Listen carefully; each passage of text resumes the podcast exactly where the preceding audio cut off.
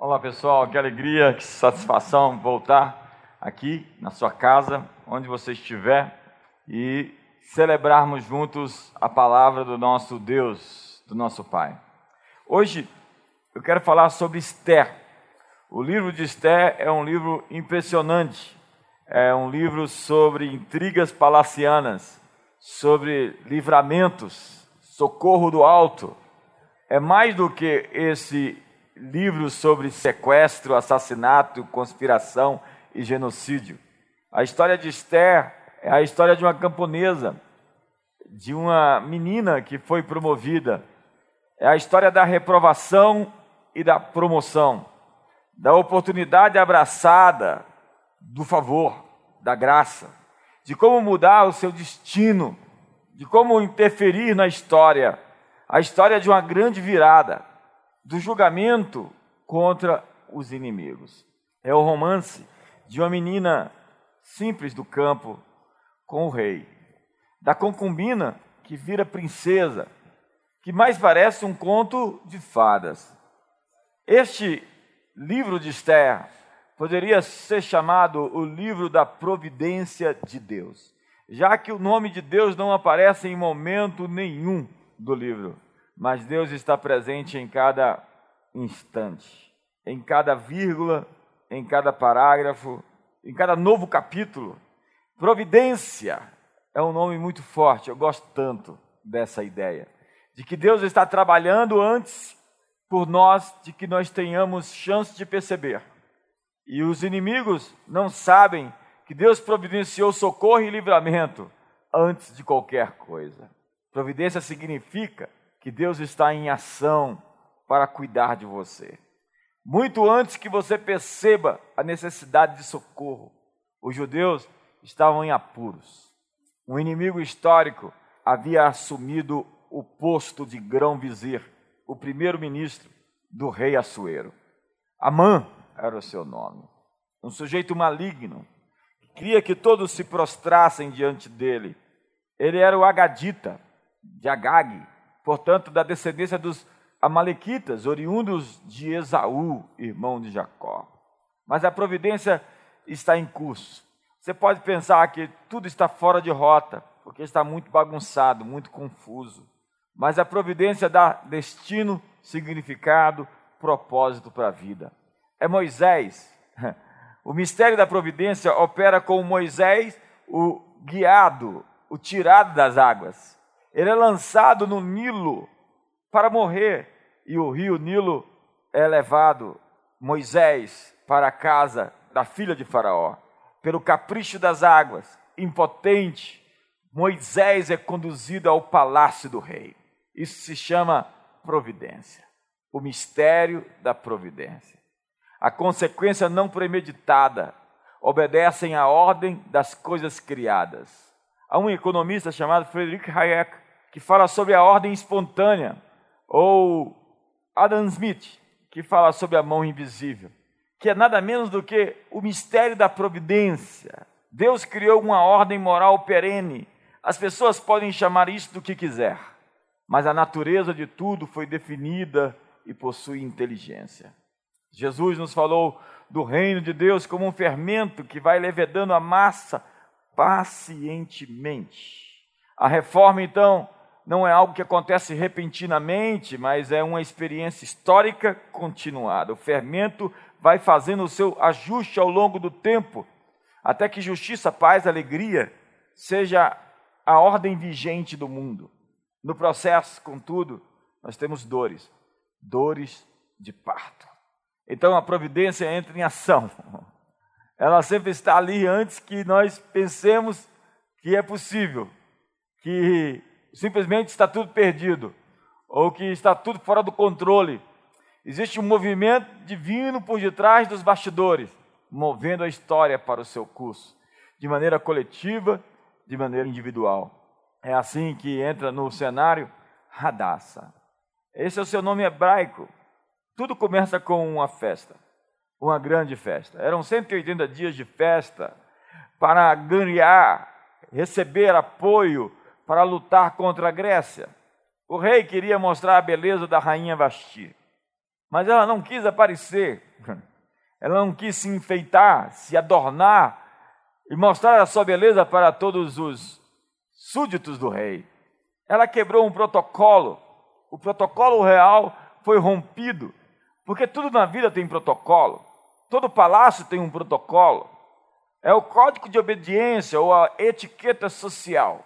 De fato, todo lugar tem um protocolo. O palácio de Buckingham, em Londres, tem o seu protocolo que já dura séculos. Assim acontece com a Casa Branca ou o Kremlin em Moscou. Quanto maior a autoridade de um rei ou de um líder, mais detalhado é o seu protocolo, mais rígido.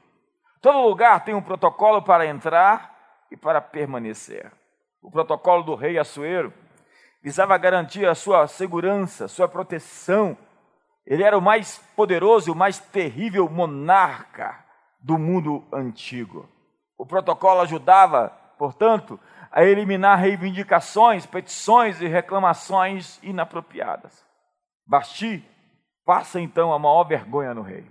Simplesmente um vexame, uma desonra, uma afronta à sua posição como monarca do Império Persa. E naqueles dias, um rei não poderia mostrar fraqueza. Xerxes I, ou Assuero, instruído por seus conselheiros, resolve depor Vasti da sua posição e colocar outra em seu lugar. Então, Vasti, a rainha, foi banida porque recusou-se a apresentar-se perante o rei. Eu gosto que diz um autor: conduta permitida é conduta ensinada. Aquilo que você permite é aquilo que você tolera. Não reclame daquilo que você permite. Surge então Radassa. Sua história começa ali, no livro de Esther, no capítulo 2. Aí alguns dos seus servidores mais íntimos lhe disseram: Ó oh, rei, mande buscar as mais lindas virgens do reino.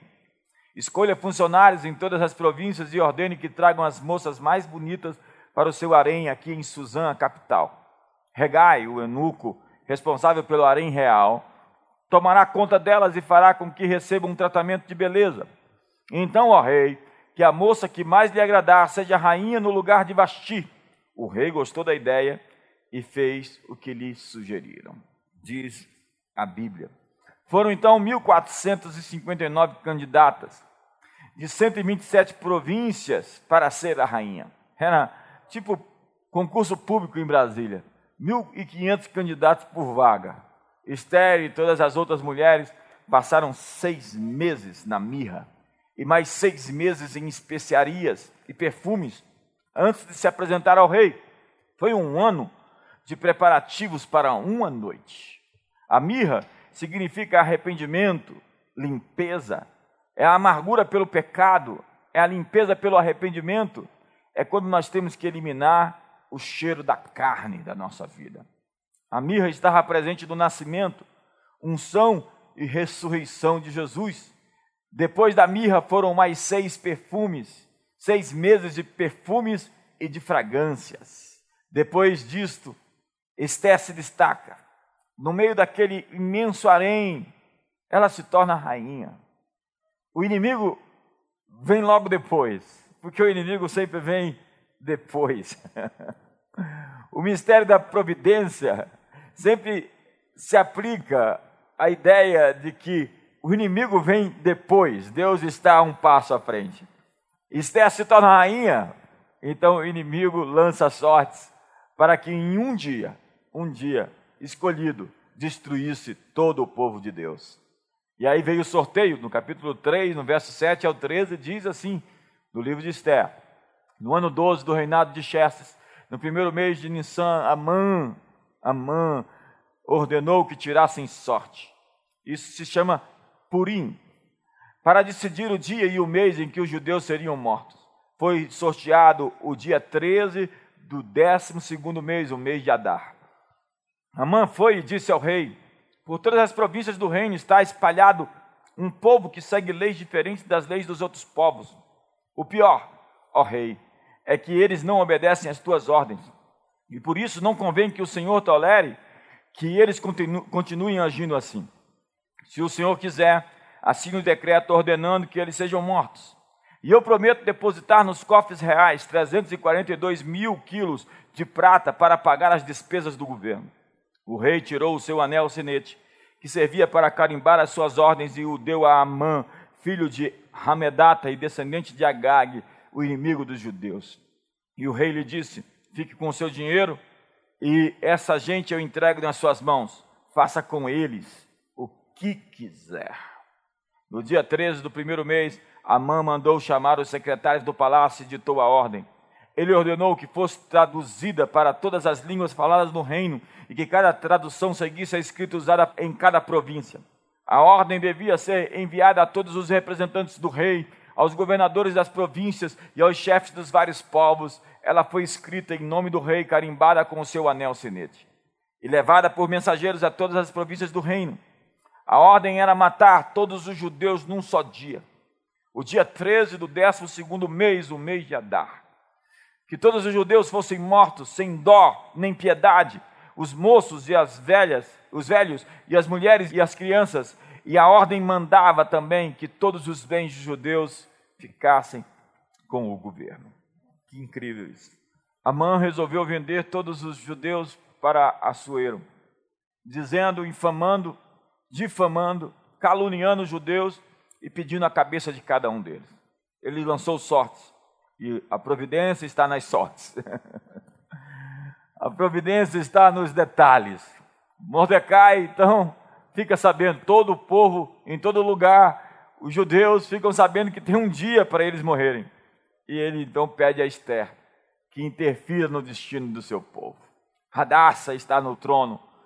E ele diz a ela: Para esse tempo fostes levantado. E se não intervires agora, de outra forma socorro virá e tu perecerás. Ele está dizendo de qualquer forma, Deus vai trazer um socorro, que seja pelo seu intermédio, Esther. Mas o rei não veio se encontrar com ela. Normalmente ele iria se encontrar com a rainha e ela não tinha permissão de ir procurar o rei. Era a quebra do protocolo. Lembra como eu comecei? Uma rainha foi deposta porque quebrou o protocolo. Ela não recebeu o convite, aceitou o convite de se apresentar perante o rei.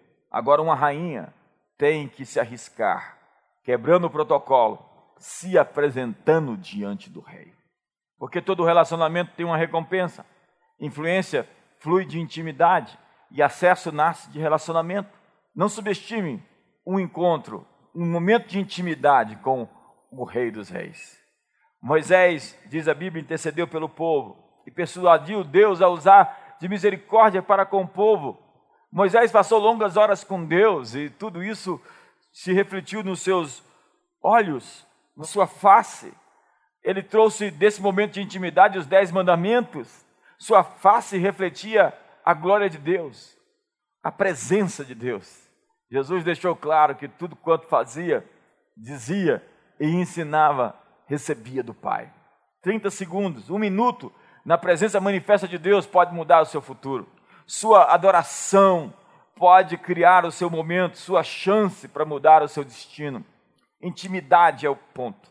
Você vive simplesmente aborrecendo Deus por causa das suas promessas? Há um jeito melhor de garantir o favor do rei: permanecer junto a ele em um relacionamento correto.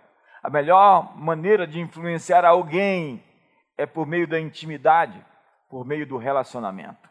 Esther invadiu a privacidade do rei. Ela entrou e todo mundo ficou assustado. Que ousadia, que coragem, quebra de protocolo. Mas ela tinha um lugar especial no coração do rei. O rei estendeu seu cetro e Esther conseguiu o seu favor, a sua graça. Ela quebrou o protocolo.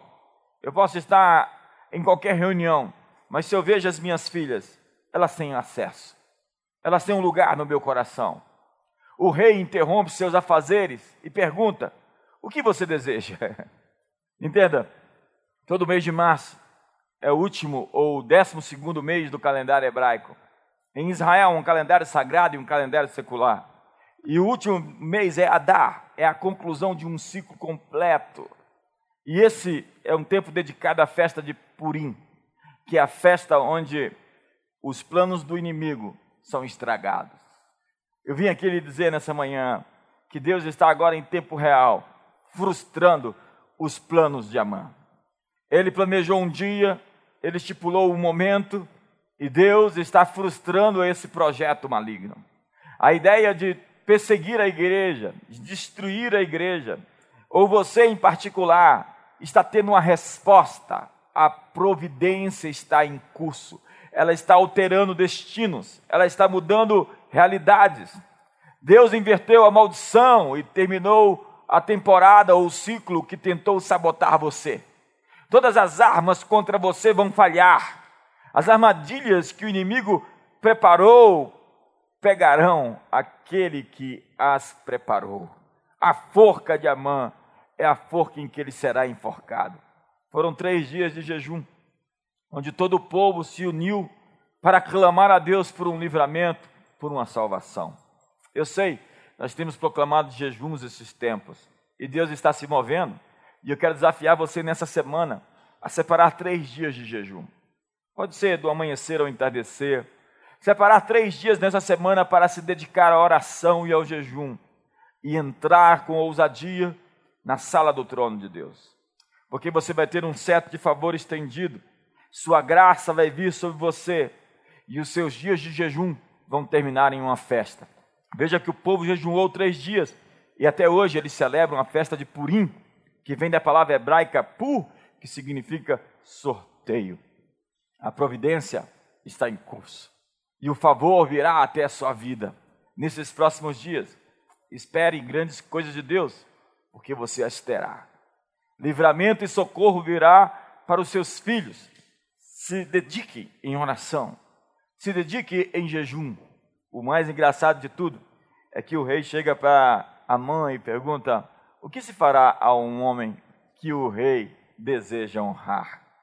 Amã pensava que estava falando sobre ele, já que o rei tinha acordado na noite anterior, ficado com insônia, e sem ter o que fazer, foi olhar os escritos, as histórias, e percebeu que numa das histórias que estava ali registrada, havia o livramento de uma conspiração. Essa coisa de conspiração está tão em alta hoje de uma conspiração contra o rei. E Mordecai havia se posto no caminho, denunciado os conspiradores e salvado o rei de uma trama de assassinato. E ele perguntou: O que fizeram a esse Mordecai que me salvou? E eles responderam ao rei: Nada. E ele disse: Então esse homem merece uma recompensa. Entenda, os seus jejuns passados. Né? Deus não dorme, exceto que não dormindo nem dorme o guarda de Israel.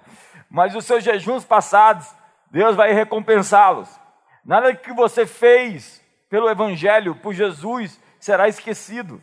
Todas as suas ofertas que foram feitas estão depositadas, suas sementes têm uma lembrança. Quem tem semente no altar tem uma lembrança do céu.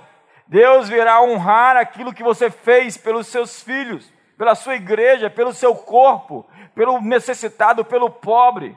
Como diz a Bíblia, sua justiça permanece para sempre. Deus distribuiu, deu aos pobres. Se você tem uma semente plantada, você tem uma colheita garantida. Deus está procurando uma pessoa para honrar. Então Amã diz: faça o seguinte, rei: ponha esse homem que você quer honrar em um cavalo, com as suas vestes reais, e que alguém puxe esse cavalo e diga perante todos: Este é um homem que o rei deseja honrar. Assim se fará ao homem que o rei deseja honrar. Então, num minuto, Mordecai sai de uma posição de anonimato, de esquecimento, para uma posição de influência dentro do governo. E o plano da providência já estava traçado. O inimigo preparou para que em um dia se destruísse o povo de Deus. Esther entra na presença de Deus, denuncia Amã, que é enforcado junto com todos os seus parentes. E se faz um novo decreto. Eu vim aqui lhe dizer: existe um novo decreto contra os decretos que foram feitos contra você. E esse novo decreto diz que todos os judeus podem se levantar em todo o reino e pegar as armas para se defender contra todos aqueles que quiserem atirar contra eles. O decreto não poderia ser revogado o anterior, mas um novo poderia ser feito. E o novo decreto dizia que os judeus poderiam se defender. E como agora se sabia que a rainha era uma judia, ninguém tentaria levantar as mãos contra os judeus e até mesmo aqueles que outrora foram inimigos se juntaram aos judeus para fazer fazê-los se defender contra seus inimigos. Então, em um dia, socorro e livramento chegou do céu. Eu quero dizer que existe um dia em que socorro e livramento está chegando do céu, porque existe um novo decreto sobre o Brasil, existe um novo decreto sobre Brasília, existe um novo decreto sobre as nações, de que um favor se manifestará, fruto da graça que vem do céu mediante a sua providência. A minha mensagem nessa manhã é muito simples. Antes do inimigo intentar agir contra você, Deus já tinha um plano traçado para lhe socorrer. Antes de eles jogarem sortes para dizer que num dia específico iriam matar os judeus, Deus já tinha colocado Esther no palácio. Antes de Faraó se erguer é, e se manifestar a fim de destruir todo o povo de Deus, Deus já tinha um plano de colocar Moisés dentro do palácio. Antes da fundação do mundo, Deus já tinha sacrificado um cordeiro em Apocalipse 13, verso 8, pela causa dos seus pecados. A providência significa de que Deus está operando no meio dessas contingências, conjunturas, circunstâncias e trazendo para você significado ao absurdo.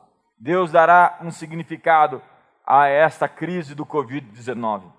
E ele tem um plano, um plano mesmo para aqueles que saíram do seu plano, do seu projeto. Ele já tem algo estipulado, ele já tem algo tramado, preparado. Existe uma conspiração divina em seu favor que está acontecendo em tempo real. Existem anjos agindo agora. Existem ministros daqueles que hão de herdar a salvação. Hoje de manhã, logo quando eu saí de casa, vindo para cá, eu encontrei alguns pássaros é o que chamam do falcão do cerrado, o carcará. São pássaros lindos, são pássaros poderosos. Pássaros me remetem a anjos. Quando eu vejo aquele tanto de pássaro, eu digo: os anjos já estão por aqui logo cedo. É algo muito profético para mim ver aqueles animais. Eles representam algo muito poderoso. E eu entendo que Deus está enviando seus mensageiros, seus anjos poderosos. Socorro e livramento está chegando o favor, o cetro do Senhor está estendido sobre seus filhos. Se prepare essa semana. Três dias de jejum. Eu não sei como você vai jejuar. Cabe a você escolher a maneira que vai jejuar.